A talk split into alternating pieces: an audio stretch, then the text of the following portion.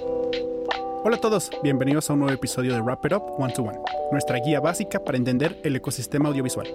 Si bien todas las cámaras digitales son capaces de grabar sonido y video juntos en un mismo archivo, todavía es muy común que el sonido de una película o video se grabe por separado. A esto se le conoce como sonido de sistema dual. Es por eso que en el One to One de hoy hablaremos sobre las técnicas más usadas para sincronizar el audio y el video. Vamos a ello.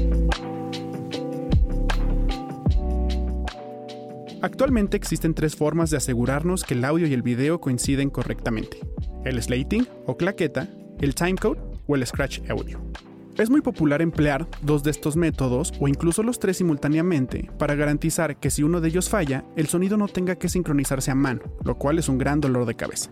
Primero hablemos del slating. Este es el sistema más conocido porque se remota a los inicios del cine. La claqueta icónica de la película que tiene escrita la escena actual, la toma y el número de toma.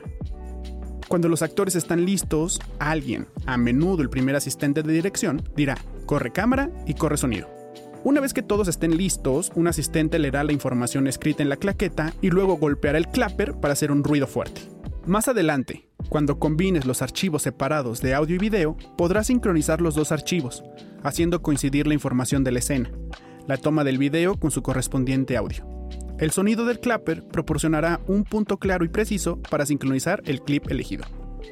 Estoy seguro de que puedes imaginar que sincronizar el sonido a través de una pizarra sigue siendo un proceso algo tedioso, pero es bastante sencillo y confiable. La segunda técnica para sincronizar nuestros archivos es el timecode. Básicamente, el timecode es un reloj que marca cuadros en lugar de segundos. Realiza un seguimiento de cuando se graba el video y el audio y luego almacena esa información como metadatos dentro del archivo.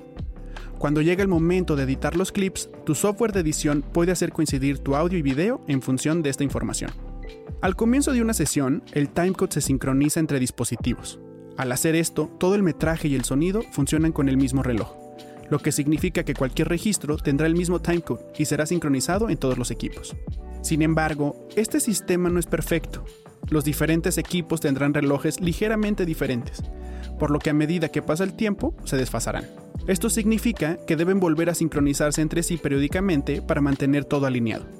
También puedes alimentar una fuente de timecode externo a cada dispositivo en el set para que no se te produzcan desviaciones.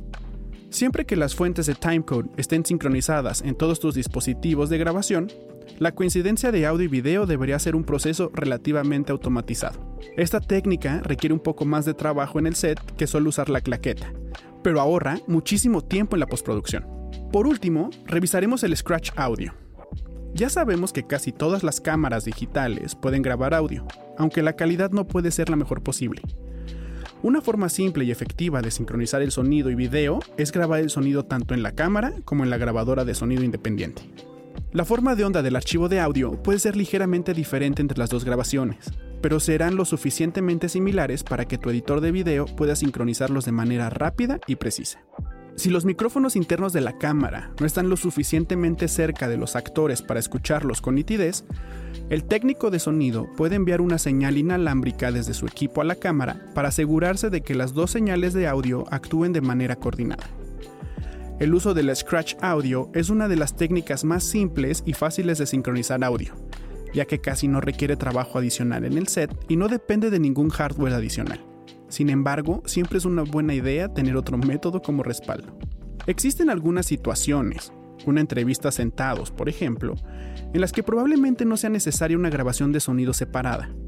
En este escenario es poco probable que el volumen del sonido tenga grandes cambios, por lo que el grabador de sonido no necesita ajustar los diales mientras la cámara está rodando. Recuerda que si tienes algún término o proceso que te gustaría entender, puedes enviarnos un mensaje a nuestra cuenta de Instagram o Facebook, wrapitup.mexico. Aprovecho este espacio para compartirles que ya estamos estrenando página web.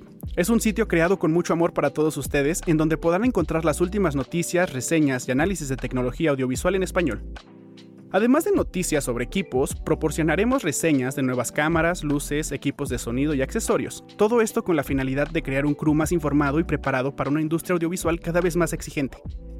Wrap Up es para todos los cineastas, desde principiantes hasta profesionales, y todos aquellos interesados en nuevos desarrollos y últimas tecnologías.